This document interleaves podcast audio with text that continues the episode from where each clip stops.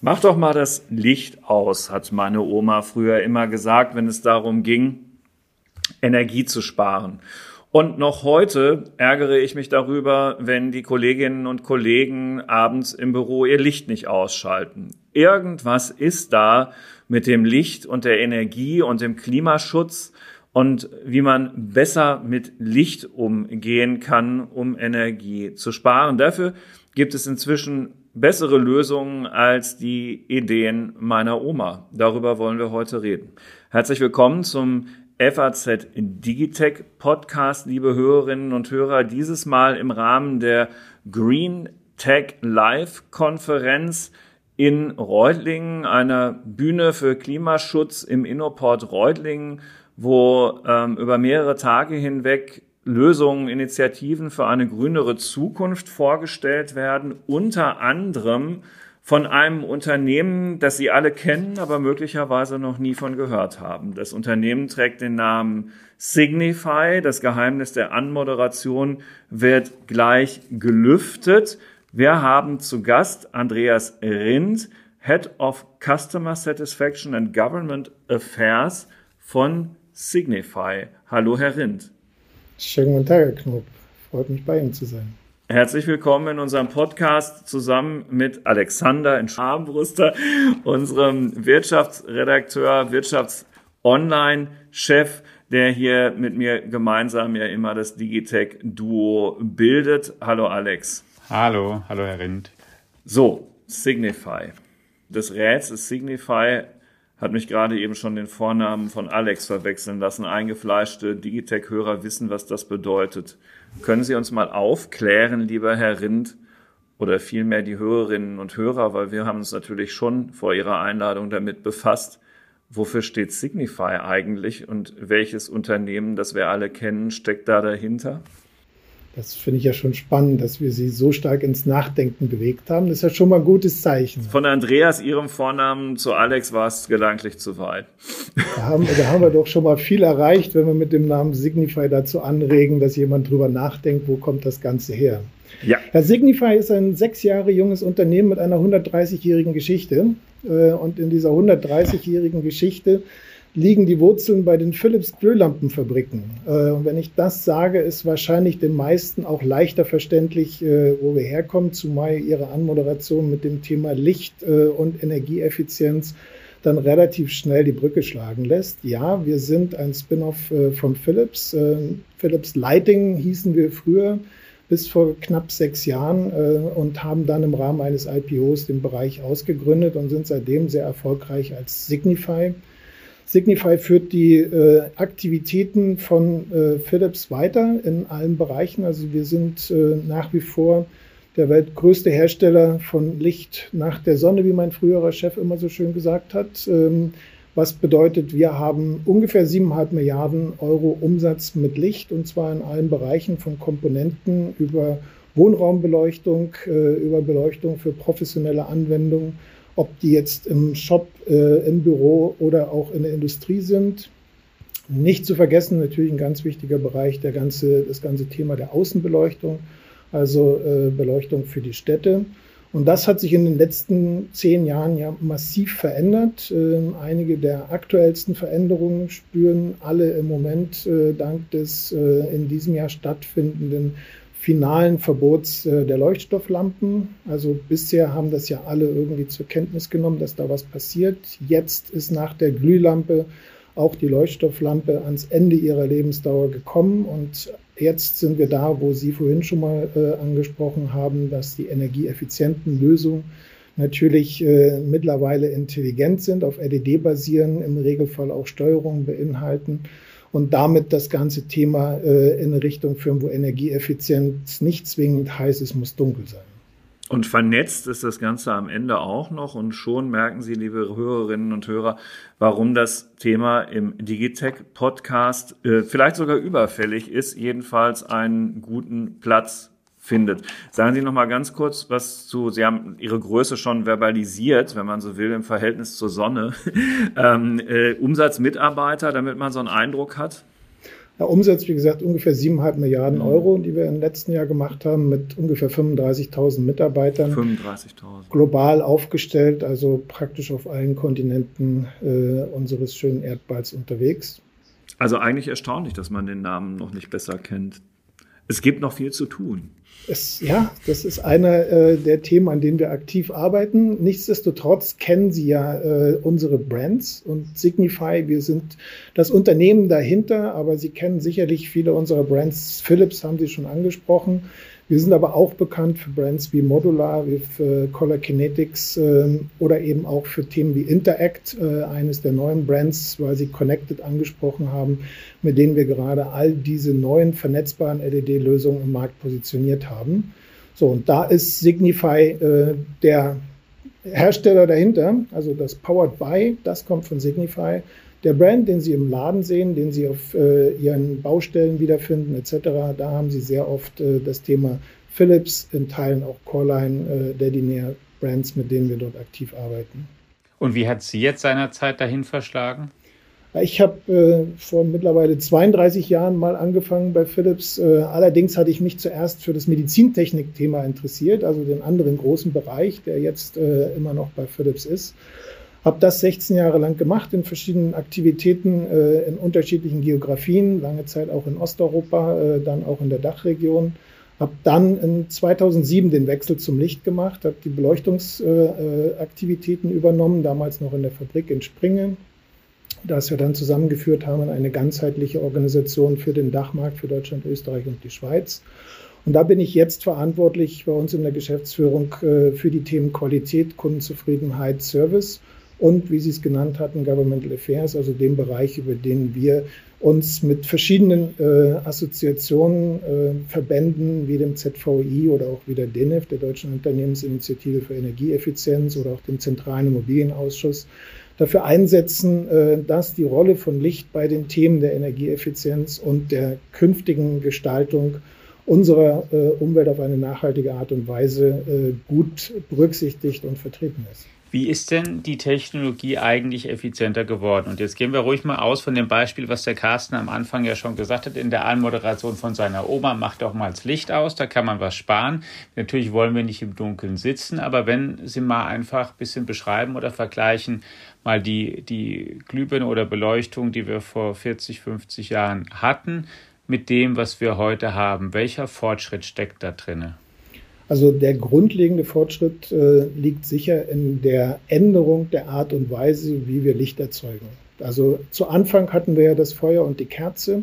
Das, was wir dann bei den Entladungslampen gehabt haben, ob das jetzt eine Glühlampe oder eben auch äh, eine Halogenlampe gewesen ist oder eben Leuchtstoffröhre, die beruhten ja alle darauf, dass wir eigentlich nach wie vor äh, ein bisschen Feuer gemacht haben. Also wir haben mehr Wärme erzeugt als Licht äh, mit diesen Geräten.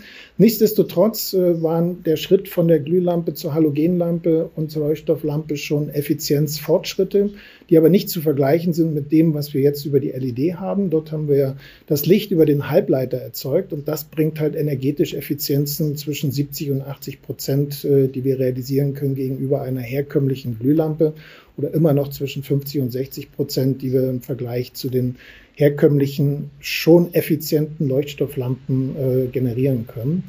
Und das Ganze, wie Sie vorhin schon angesprochen haben, kann man weiter optimieren, weil die LED an sich ist ja dann damit digitales Licht. Das heißt, wir haben viel bessere Möglichkeiten, dieses Licht zu steuern und zu regeln. Äh, wir sind nicht mehr so abhängig von bestimmten Grenztemperaturen, die so eine Lampe haben muss. Ne? Wenn Sie so eine Leuchtstofflampe oder eine Entladungslampe unter 50 Prozent dimmen wollten, kam sie irgendwann an den Punkt, wo die ausgeht. Äh, das passiert bei der LED halt nicht. Die ist stufenlos dimmbar und von äh, ganz wenigen Prozenten bis zu ganz viel. Und das schafft dann die Möglichkeit, hier sehr situationsbedingt reagieren zu können, das Ganze auch sehr flexibel und schnell anpassen zu können und darüber natürlich zusätzliche Einsparpotenziale zu generieren. Die FAZ hat neu gebaut. Ähm, zum Jahreswechsel sind wir in ein neues Gebäude eingezogen und am Sonntag also vieles ist ja noch unfertig, wie das so ist, wenn man irgendwo neu einzieht und dann sind sie die Termine so, wie sie sind. Aber am Sonntag hatte ich jetzt zum ersten Mal in meinem Dienst ähm, die Erfahrung, man fährt hier in die Tiefgarage ein und es ist alles dunkel Und ähm, es, dann, dann geht sozusagen intelligent das natürlich LED-Licht an, aber auch wirklich nur da, wo es gebraucht wird. Und das begleitete mich dann sozusagen, weil ich ähm, alleine mehr oder weniger da in den Fluren war, hier durchs ganze Haus. Diesen Effekt habe ich jetzt, seitdem wir hier drin sind, zum ersten Mal in der Form so erlebt. Es ging das Licht überall da an, in dem Moment, wo ich da durchging. Und ähm, damit sind zwei Fragen verknüpft. Zum einen, das ist das, wie man es so heutzutage machen muss, nehme ich mal an. Ja, äh, wie weit verbreitet? Sonst würden wir es ja nicht machen. Ne? Ja, aber wie weit verbreitet ist so etwas eigentlich? Und zweite Frage: Draußen in den Städten, also in der Beleuchtung des öffentlichen Raums einer Stadt, nehme ich von dieser Intelligenz bis jetzt sehr, sehr wenig wahr. Ähm, äh, ist diese Beobachtung richtig und wann würde sich daran etwas ändern? Diese Beobachtung ist nicht ganz richtig. Ähm, hm. Aber um vielleicht auf die erste Frage zu ja. antworten, macht man das heute so? Das macht man heute so. Hm. Und das macht man heute auch nicht nur in der Tiefgarage so, das macht man heute auch so in großen Lagerhäusern, äh, wo ja auch Licht notwendig ist, immer dann, wenn jemand in den Gang rein will oder wenn der Gabelstapler dort unterwegs ist.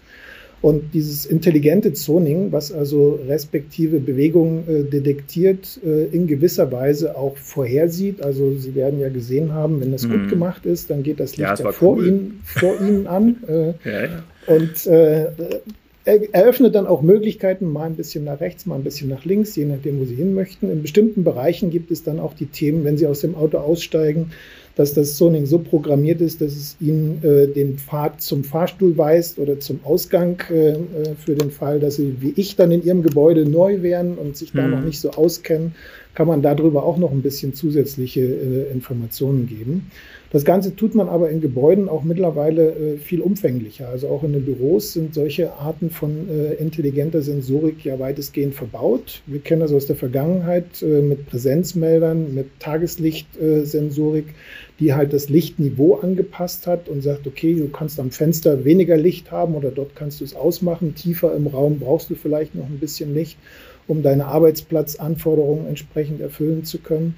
Mittlerweile kann man mit dieser Sensorik aber eben auch feststellen, äh, wie die Belegung im Gebäude ist und kann darüber Daten liefern, die dann nicht nur für das Licht relevant sind, sondern die auch vom Gebäudemanagement genutzt werden können, um noch viel energiefressendere Systeme wie Lüftung oder Heizung entsprechend anzupassen oder eben auch um bestimmte Aktivitäten im Bereich des Facility Managements äh, äh, zu optimieren. Wenn wir also wissen, dass äh, Sie jetzt neu sind in dem Gebäude, da waren jetzt noch nicht alle Konferenzräume jeden Tag komplett belegt oder sind teilweise am Tag gar nicht genutzt worden, dann reduziert das natürlich unter Umständen auch den Reinigungsaufwand.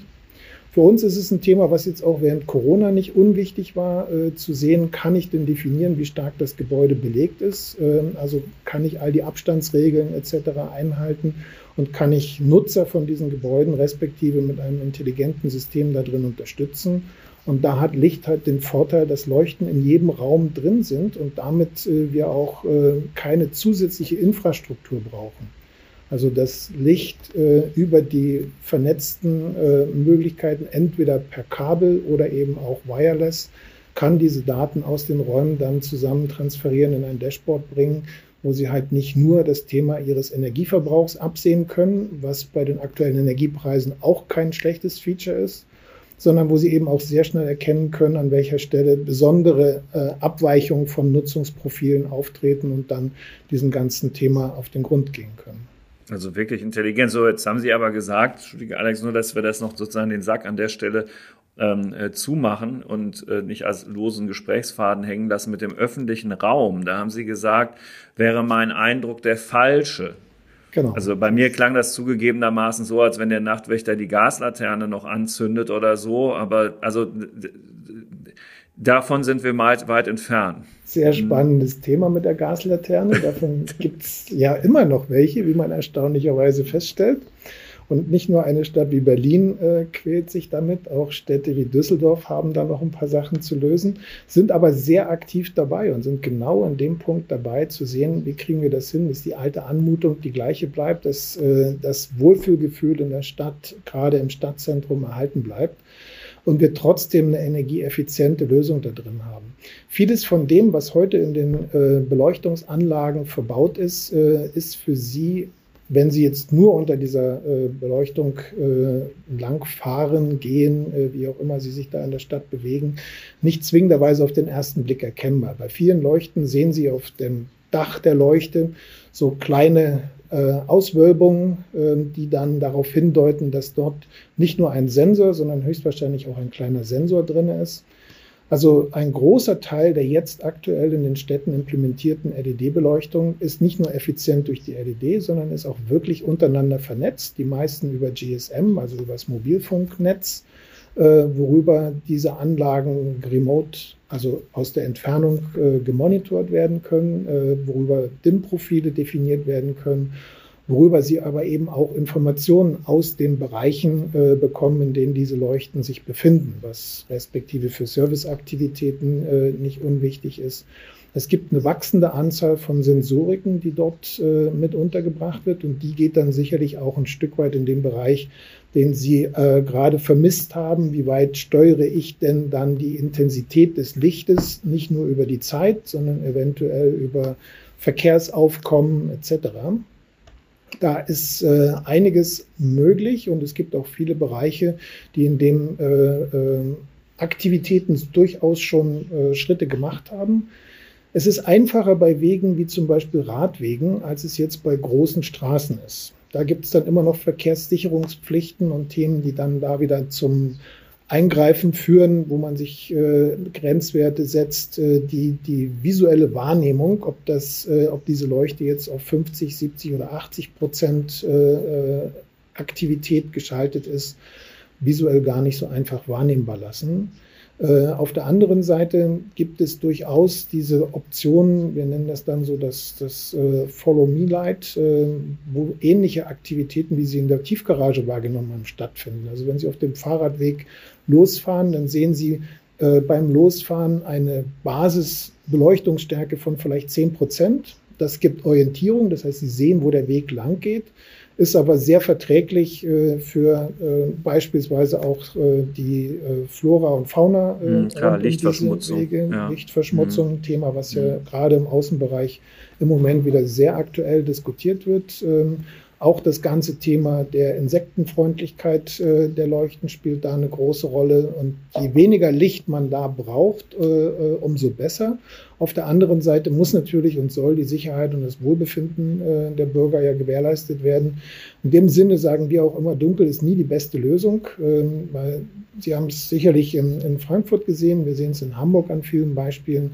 Bereiche, die schlecht ausgeleuchtet sind, schaffen Unsicherheit, schaffen Unwohlsein, werden wenig frequentiert äh, und führen dazu, dass sie auch schneller aus dem Bereich der gut gepflegten Bereiche in der Stadt zu weniger gut gepflegten werden.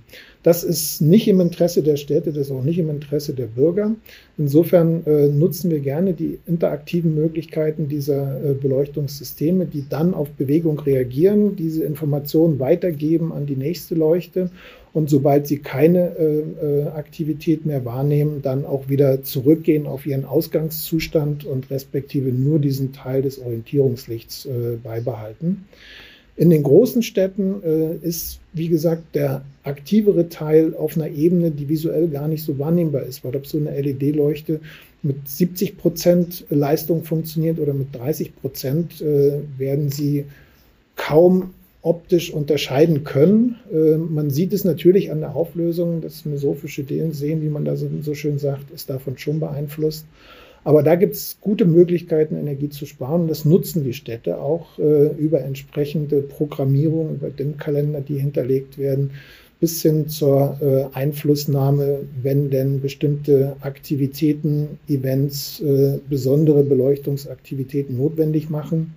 Also wir hatten so ein Thema ja in der Stadt Köln, äh, da können Sie sich erinnern, gab es vor ein paar Jahren mal weniger äh, schöne Zwischenfälle zum Silvesterabend woraufhin man dann äh, die Beleuchtung des Domplatzes geändert hat und dort dafür gesorgt hat, dass im Falle eines Falles sehr schnell sehr viel Licht auf diesem Platz gemacht werden kann. Das kann dann die Polizei selber beeinflussen und hat damit einen erhöhten Grad an Sicherheit geschaffen, ohne dass wir jetzt permanent äh, den Platz in Flutlicht tauchen müssen oder dort für ähm, ja, ich sag mal so inakzeptable äh, Beleuchtungssituationen sorgen müssten, die nur dazu ausgelegt sind, äh, vielleicht einen sehr kurzen Zwischenfall äh, zu vermeiden.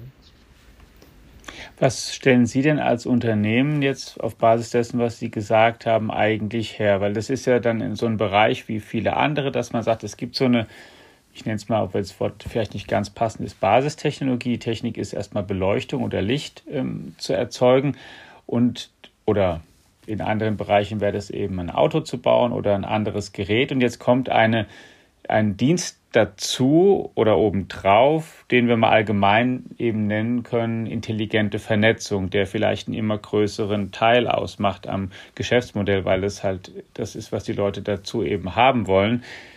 Was stellen Sie denn da alles selbst her an der intelligenten Vernetzung und was kaufen Sie ein? Also das Schöne an unserem Unternehmen ist ja, dass wir schon immer sehr breit aufgestellt waren, was das ganze Thema der Beleuchtung angeht. Das heißt, äh, wir liefern und wir bauen von den Komponenten, also von den LED-Boards, den Treibern der Elektronik, also die diese LED-Boards äh, betreibt, äh, über die Leuchten äh, praktisch die, das gesamte Spektrum auch für alle möglichen Antwort, äh, an, äh, für alle möglichen Applikationen selber.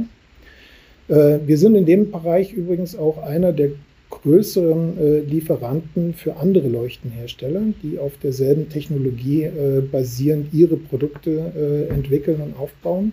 Und in den letzten Jahren ist natürlich einiges hinzugekommen an Steuerungselektronik, aber eben auch an Software. Das, was ich eingangs nannte, als ich die Brands äh, beschrieben habe, da ist ein Brand dabei, was wir im Markt in den letzten Jahren positioniert haben, das nennt sich Interact. Äh, das ist das Konzept, unter dem wir die Vernetzung äh, der Beleuchtungsanlagen zusammenfassen. Dahinter steckt äh, ein Teil Hardware, aber hauptsächlich äh, eine größere Investition in Software.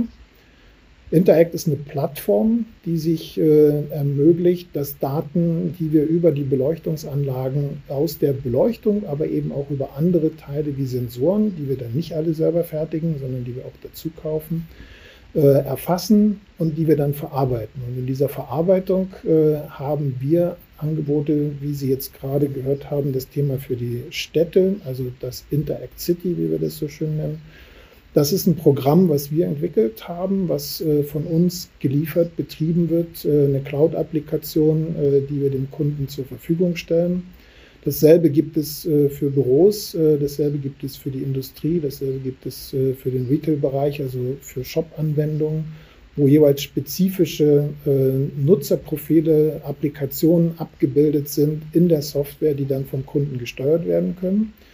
Ein ganz großes Beispiel, was Sie vielleicht auch selber kennen, ist der Bereich im Consumer-Business. Äh, wir machen ja auch Licht für zu Hause sozusagen und äh, mit der U-Produktlinie, die wir dort drin haben, haben wir eigentlich äh, auch für den Bereich der häuslichen Anwendungen Smart Home Standards gesetzt und sind dabei, weiter Standards zu formen. Wir sind ja auch Teil der Meta-Koalition in dem Bereich sodass dort äh, die Grundlagen dessen, was wir mit den Produkten machen, aus unserer eigenen Software kommen. Und dazu gibt es dann die sogenannten APIs, äh, also die Schnittstellen, über die dann weitere Applikationen angedockt werden können oder respektive mit Informationen aus unserem System versorgt werden, die dann den Kunden breitere Möglichkeiten geben, äh, hier ihre Anwendungen noch weiter zu optimieren.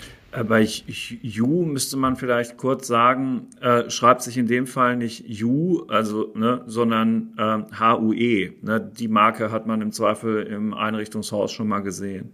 Das ist richtig, ja. Das ganze, dieser ganze Kreis schließt sich insofern, wenn man noch mal kurz schaut, ähm, was Ihr Unternehmen sich eigentlich selber vorgenommen hat äh, mit Blick auf die Klimaneutralität. Das ist ja auch alles durchaus ehrgeizig. Ähm, äh, und vor allen Dingen, wenn man sich auf das Gespräch hier vorbereitet, findet man von Ihnen im Netz auch, ähm, dass Sie der EU ins Stammbaum, in den Stammbaum schreiben, dass das mit der äh, Klimaneutralität eigentlich nur dann funktioniert, wenn mal sehr viel härter durchgegriffen wird. Vielleicht teilen wir das auch in diese zwei Themengebiete nochmal auf. Also was macht Ihr eigenes Unternehmen eigentlich, damit diese Produkte, die Sie eben gerade erwähnt haben, ähm, auch den Anforderungen entsprechen, die die Kunden möglicherweise mit Blick auf die Klimaneutralität haben und was erwarten Sie von der Politik? Ich hatte eingangs schon mal gesagt, dass wir daran arbeiten, äh, unseren Kunden energieeffiziente Lösungen auf eine sehr nachhaltige Art und Weise anbieten zu können. Und äh, das Thema Nachhaltigkeit ist äh, schon aus Philips Zeiten Bestandteil der Konzernstrategie und sie ist es noch viel stärker geworden im Rahmen von Signify. Was wir uns vorgenommen haben, ist dass wir mit unserem Unternehmen äh, Vorreiter sein wollen äh, in der Industrie, insbesondere im Bereich der Lichtindustrie, um zu zeigen, wie man mit nachhaltigen äh, Geschäftsmodellen, wie man mit einem nachhaltigen Wirtschaften äh, auch wirtschaftlich erfolgreich sein kann. Also was wir mal so äh, schön sagen, äh, doing good by doing well, andersrum, mhm. doing well by doing good. Ähm, also es darf uns durchaus gut gehen, wenn wir Gutes tun. Äh, an der, in, in, dem, in dem Bereich äh, sind wir seit äh, einigen Jahren sehr aktiv dabei, die Produktion unserer Produkte neu zu definieren. Also Sie kennen ja das Thema Kreislaufwirtschaft und Sie kennen das Thema Circular Products. Genau, ich wollte genau nach konkreten Beispielen gerade fragen. Ja. Ja, also mhm. Da gibt es äh, seit einigen Jahren Entwicklungen, wo wir uns äh, mit unserer Fertigung, äh, mit äh, dem Kollegen, die Materialien einkaufen und beschaffen. Und das haben Sie ja, das kann man in unseren Unterlagen sehen. Wir haben ja gerade den äh, aktuellen Annual Report für 2022 äh, publiziert. Da ist auch recht umfangreicher Annex dazu, der sich insbesondere mit dem Thema Sustainability beschäftigt wo man auch beschreibt, in welcher Art und Weise wir das Sourcing unserer Materialien, unserer Rohstoffe angepasst haben und warum wir so viel Wert darauf legen, möglichst viel von dem, was wir heute verarbeiten, auch wieder zurückzubekommen. Ein ganz wesentlicher Punkt, über den das heute schon sehr gut gelingt, äh, sind beispielsweise unsere 3D-gedruckten Leuchten. Also wir haben seit ein paar Jahren äh, äh, mit unseren Kunden zusammen Wege entwickelt, wo wir das Portfolio, was wir herkömmlich haben, erweitert haben, überleuchten, die sehr eng in der Zusammenarbeit mit unseren Kunden entstehen. Wo wir also die Möglichkeiten haben, äh, Leuchten für unterschiedlichste Anwendungen sehr eng auf Kundenbedürfnisse, auf Designwünsche äh, zuzuschneiden und die dann im Rahmen von 3D-Druck äh, durch additive Fertigung auch herzustellen. Das hat natürlich den großen Vorteil, äh, dass wir damit äh, schon mal bis zu 76 Prozent äh, der Kohlenstoffemissionen bei der Materialbeschaffung und bei der Herstellung einsparen können. Auf der anderen Seite sind mit diesen neuen Produkten auch mindestens schon mal 50 bis 55 Prozent dieses Produktes kreislauffähig. Also etwas, was am Ende des Tages nicht äh, ins Recycling durch thermische Verwertung kommt, sondern was wirklich als Material, als Produkt äh, äh, weiterverwertet wird, dem Kreislauf wieder komplett neu zugeführt wird. Ähm, daneben bieten diese Produkte natürlich auch Vorteile, weil wir mit äh, deutlich weniger Komponenten agieren können und äh, praktisch alles, was wir da drin verbauen, äh, recyclingfähig ist. Also das 3D-Druck-Thema ist tatsächlich eins, wo ich auch im, im Vorfeld auch dachte, irgendwie, dass, dass man das sowieso größer rausgreifen muss, weil es ähm, auch wieder ein Beispiel ist, wo, wo, wo sich irgendwie gezeigt hat, dass es da eben einfach geht. Dass man das da jetzt so macht und dass es tatsächlich ja vielleicht auch so eine Multifunktions- Basistechnologie für sich genommen ist, die einfach unglaubliche Effizienzen ermöglicht. Also unsere Erfahrungen damit sind sehr, sehr positiv, ähm, auch weil es natürlich einiges im Prozess verbessert. Ne? Wir haben praktisch keinen Lagerbestand von unverkauften Produkten mehr.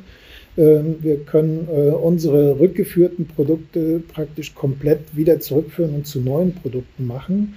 Wir können auch alte Produkte und äh, Philips ist ja bekannt auch als Erfinder der CD, äh, der Compact-Disc, äh, in Zeiten des Streamings nicht mehr ganz so populär. Das heißt, auch davon kommen viele zurück. Ähm, etwas, was sich als Rohstoff hervorragend eignet, um daraus äh, Leuchtenkörper herzustellen. Echt? Aber, das wusste ich noch gar nicht. Ja, Aus alten CDs? Cool. Aus alten CDs, ja. ja. Passt hervorragend. Ähm, haben wir ein paar nette Bilder auch im Web äh, äh, dazu, die man sich anschauen kann. Noch viel interessanter, auch so von der äußeren Anmutung her, wenn Sie sich das mal anschauen, sind die Leuchten, die wir aus alten Fischernetzen machen. Also das Thema äh, Plastikverschmutzung im Ozean ist ja kein neues. Äh, und wie wir wissen, ist ein großer Teil von dem Plastik, äh, der dort rumschwimmt, nicht nur Haushaltsmüll, sondern es sind auch sehr viele äh, Fischernetze, die halt irgendwann mal abgerissen sind, sich dort äh, ansammeln etc. Und das ist relativ hochwertiger Kunststoff, äh, den man recyceln kann und den man neu einsetzen kann im Rahmen beispielsweise, was wir jetzt tun, äh, um Leuchtenkörper daraus zu machen, die dann äh, auch optisch äh, ein sehr schönes Bild abgeben. Also das sind Sachen. Wo kriegen Sie das denn her, die äh, alte CDs und so Fischernetze? Die kaufen Sie ein oder kann man die bei Ihnen abgeben? Ich frage jetzt mal einfach aus ähm, Kunden- oder Verbrauchersicht. Also CDs kann man ja über die Werkstoffhöfe abgeben. Das ist eine ja. gelebte Praxis äh, und von dort werden die zurückgeführt. Das, wo wir jetzt uns nochmal eingeschmuggelt haben, ist respektive in den äh, Recycling-Bereichen, äh, wo die Themen normalerweise geschrottet, geschreddert werden und dann zurückgeführt. Da kann man also respektive für uns den Rohstoff herausgewinnen. Mit den Fischernetzen gibt es ja verschiedene Organisationen, die diese die es sich zur Aufgabe gemacht haben, äh, diese äh, ja, aus der Meeresverschmutzung heraus resultierenden ähm, Gegenstände, das ist ja nicht nur Fischernetze, da ist ja eine Menge anderes Zeug mit dabei, zu sammeln, die das dann auch in Teilen sortieren äh, so und dann versuchen, Wege zu finden, wie man das einer vernünftigen Wiederverwertung äh, zuführen kann. Ob das jetzt Spielzeug wird, ob das äh, Lampenschirme werden, da gibt es unterschiedlichste äh, Wege dazu. So, und wir haben in dem Fall halt ein Angebot, wo wir sagen, gut, für das, was ihr da rausfischt, äh, da können wir dieses und jenes äh, mit generieren. Und das sind ja auch wieder Sachen, die dann äh, hilfreich werden für Themen, die wir in, der, in unserer Signify Foundation mittreiben, also dem Bereich, mit dem wir uns ja auch über Nachhaltigkeit beschäftigen, wo wir Teile dessen, was wir verdienen, auch wieder einsetzen, um Bereichen, Kunden, äh, äh, Ländern zu helfen, äh, respektive mit Umweltbelastungen besser zurechtzukommen und äh, hier auch mit dem Thema Licht äh, zu helfen, weniger privilegierten Bereichen äh, zu, zu einem besseren Lebensstandard zu kommen. Also wir hatten viel im Bereich der Solarprodukte, ne, ein Thema, was wir auch noch nicht gestreift haben, wenn es um Innovationen geht. Ähm, Licht, was direkt aus der Sonne äh, zu, äh, zu Strom wird, um dann wieder zu Licht zu werden ist auch ein Thema, was wir sehr aktiv äh, treiben, äh, nicht nur in Afrika, da natürlich mit verschiedenen Gesichtspunkten, weil es dort auch helfen kann, in den äh, Kommunen, in den Bereichen, die dort äh, auch im ländlichen Gebiet unterwegs sind, die alten Öllampen und äh, äh, die Kerosinöfen zu ersetzen durch Themen, die mit Solar halt sauber und mit deutlich besserer Qualität zu realisieren sind, insbesondere wenn es dann um das Thema Licht geht. Aber es sind auch Sachen, die wir in Europa finden. Also gerade in Griechenland, in Spanien sind große Projekte äh, umgesetzt worden. In Deutschland äh, arbeiten wir noch dran, die richtigen äh, Bereiche zu finden, wo Solarleuchten ihre Lebensfähigkeit beweisen können. Hier haben wir natürlich sehr stark damit zu tun, dass wir ein hervorragend ausgebautes Straßenbeleuchtungsnetz haben äh, und damit auch wenige Bereiche vorhanden sind, an denen noch kein Strom anliegen sollte und mit dem man die, die Leuchten bewegen kann. Aber das ist zum Beispiel ein Thema an den Bereichen, wo man jetzt überlegt, wo noch Gaslaternen sind. Da sind ja Gasrohre und keine Stromleitungen. Äh, ob das eine Option ist, äh, dort vielleicht mit solchen Themen aktiv zu werden.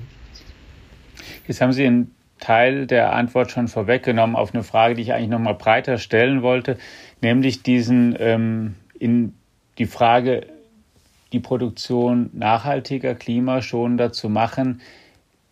Gibt es und wie ist da der Zielkonflikt? Wie geht es auf Kosten von Effizienz und Gewinn und wie ist es sozusagen eher sogar eine Hilfe? Normal könnte man, also einerseits kann man ja, und ist es ja auch so, wenn Sie höhere Auflagen befolgen oder striktere Auflagen, wird oft Produktion natürlich teurer. Andererseits durch die Beispiele, die Sie schon ein bisschen skizziert haben, gibt es auch Möglichkeiten, vielleicht an neue, günstigere Rohstoffe zu kommen und eben auch ein gewisses Einsparpotenzial zu realisieren. Aber wenn Sie das mal allgemeiner sagen würden für Ihr Unternehmen, ist das eher ein großer Zielkonflikt? Geht es sehr Hand in Hand? Wie, wie ist das im Alltag? Im Alltag geht es sehr Hand in Hand. Also wir sehen natürlich, mhm. dass gerade in der Phase, wo diese Konzepte entwickelt werden, wo Prozesse in der Produktion geändert werden müssen, äh, ist es eine Investition. Das ist ein Aufwand. In dem Moment, äh, wo man sich einschränkt in der Auswahl der verfügbaren Materialien, weil man nicht von jedem das Aluminium kaufen kann, äh, sondern da mit bestimmten Ansprüchen am Markt aktiv wird, äh, ist das auch kein kostendämpfendes Element. Ähm, das ist im Moment sicherlich noch so. Auf der anderen Seite ist das etwas, wo wir mit diesen Voraussetzungen oder mit diesem Start die Voraussetzungen dafür schaffen, dass das, was wir dort produzieren, später wieder zurückgenommen werden kann, später genauso sortenrein verarbeitet werden kann, in den Kreislauf zurückgeführt werden kann. Und das ist ein Thema, wo wir jetzt anfangen zu spüren, dass in dem Moment, wo das als Prinzip implementiert ist, wo die gesamte äh, Wertschöpfungskette, die wir im Unternehmen haben, vom Design, von der Entwicklung der Produkte, von der Produktion bis hin über den Betrieb der Produkte auf diese Konzepte ausgerichtet ist, ist es etwas, was auch wieder zu wirtschaftlichen positiven Effekten führt, wo also diese Investition anfängt, äh, wieder Effizienzen zu generieren und darüber dann äh, natürlich auch hilft, Kosten wieder zu reduzieren. Noch hält sich das die Waage, noch ist es nicht so, dass wir aus den Themen, die wir da in den äh, besonders anspruchsvollen äh, Produkten, die besonders umweltfreundlich sind und auch schon auf eine Kreislaufwirtschaft ausgelegt sind, mit weniger Kosten auskommen als bei einer herkömmlich gefertigten Leuchte. Aber wir sind sehr zuversichtlich und die Erfahrungen, die wir bisher damit machen, bestätigen uns darin, dass wenn man das als Konzept äh, konsequent weiterführt, wird es genau dazu führen. Und wenn ich jetzt mal noch die eingangs angesprochenen Regularien, die die EU und auch dann die deutsche Regierung ja in Kraft setzen, zum Teil schon in Kraft gesetzt haben, wenn die zum Tragen kommen, wird das natürlich äh, die Wirtschaftlichkeit dieser Maßnahmen noch weiter mit unterstützen. Hm, aber genau, das hart durchgreifen, das war noch liegen geblieben. Stimmt. Ähm, gut, dass Sie es sagen. ich ähm, Reicht Ihnen das nicht? Man könnte ja sagen, es gibt schon genug. Hart durchgreifen klingt ja so, als würden wir noch viel mehr verlangen als das, was schon da ist. ich zitiere ja nur. Nee, aber erklären Sie gerne, was Sie damit meinen. Hart durchgreifen heißt im Prinzip gleiche Bedingungen für alle zu schaffen. Also sprich, äh, wenn wir denn das Ziel haben, dass wir CO2-neutral werden wollen, dann müssen wir natürlich auch Schritte dafür unternehmen, um dahin zu kommen. Und dann macht es sehr viel Sinn, die Richtlinien und die äh, Gegebenheiten, gesetzlichen Regelungen, die dafür auf den Weg gebracht sind, auch so zu formulieren, dass sie dann auch für alle gleichermaßen gültig sind. Dass also diejenigen, die sich da äh, in besonderer Art und Weise engagieren, um diesem Thema Rechnung zu tragen, nicht noch besonders bestraft werden.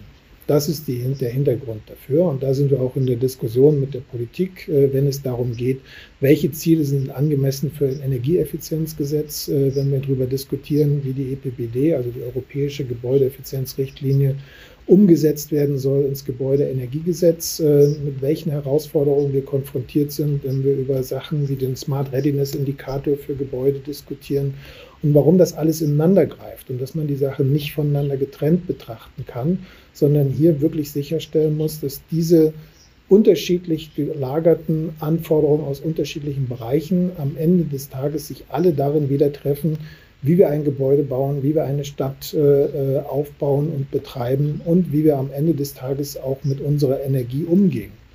Weil die Tatsache, dass wir mit LED Energie sparen, äh, verleitet ja vielleicht doch in dem einen oder anderen Fall dazu, äh, zu sagen, gut, jetzt haben wir LED, jetzt ist das ganze Thema durch, äh, können wir abhaken, da müssen wir nichts mehr machen.